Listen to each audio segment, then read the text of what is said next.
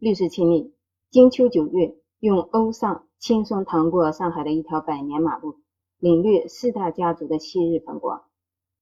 你好，我是你的小艾律师，我在上海向你问好。小艾律师长期跟踪上海律师圈里面的小 S 律师、小 Y 律师、小 Z 律师和小赵律师的日常生活，通过他们的亲身经历来感悟人生的每一个命题。今天就来说一说金秋九月。驾着欧尚旅行这个主题，小史律师喜欢探店，喜欢旅行，喜欢怀旧。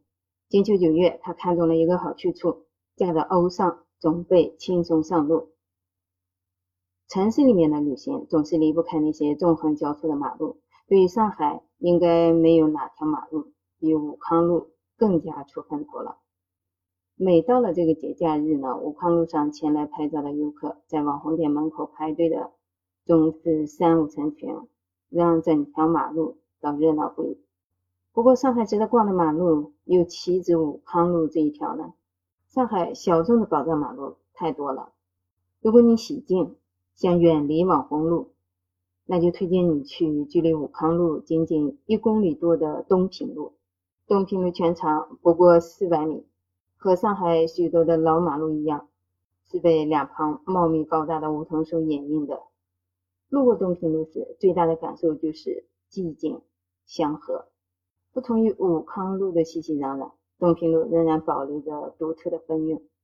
躲在树荫后面的老建筑们门口，大多数挂着优秀历史建筑的名牌，彰显着这条马路不同平凡的过往。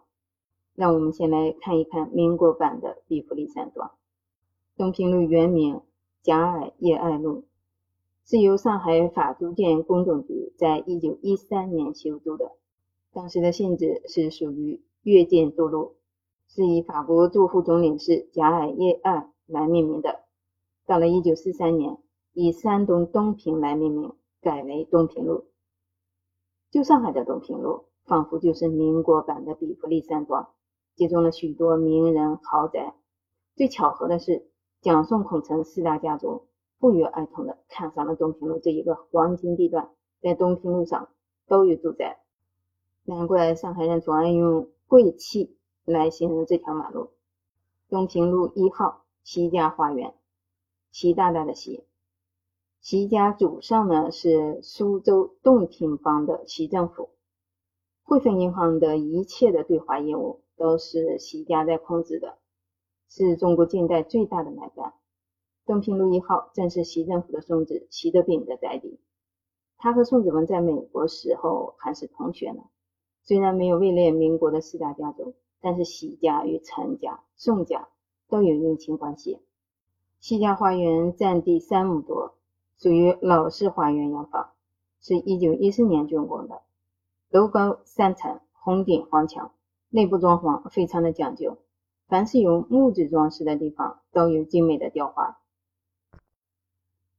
小楼底层的南部有一道漂亮的内廊，两侧的大理石柱也是十分的典雅。现在的喜家花园已经被改建成了一家叫做喜家花园的餐厅，在上海呢还是连锁餐厅，但是此喜家与彼喜家已经没有任何的关系了。东平路七号，孔祥熙和宋霭龄的故居，它又被称为七号楼，毗邻的爱楼，是一九三五年修建的。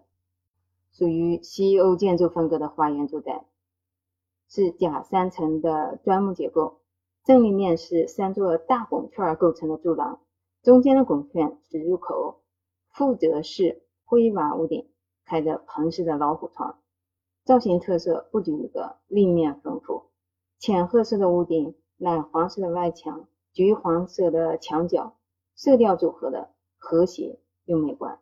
现在它属于上海音乐学院附中的财产。东平路九号，蒋介石和宋美龄的爱庐。蒋介石和宋美龄结婚的时候，宋子文购买了东平路九号的洋房，作为新婚礼物送给了妹妹。因为夫妇俩在庐山有美庐，在杭州有苍庐，因此给这栋建筑取名的时候叫做爱庐。足可见两个人对这座府邸的喜爱。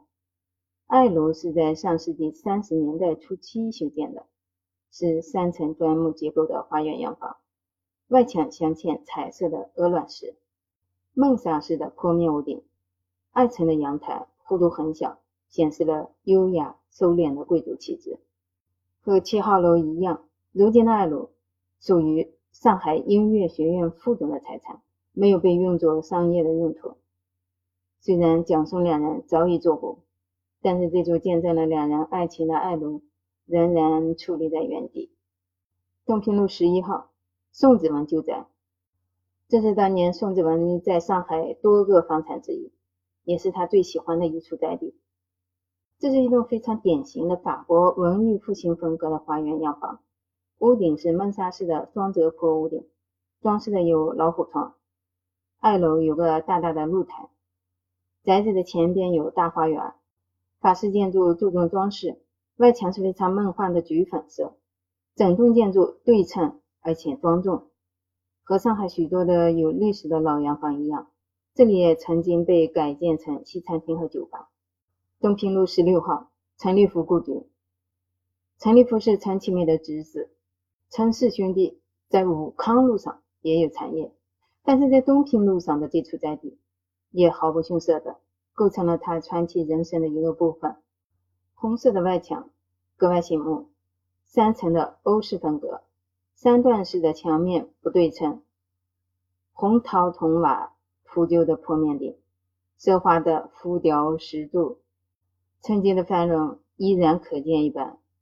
民国的风花雪月早已经成为历史了，现在的东平路早已经是旧时王谢堂前燕，飞入寻常百姓家。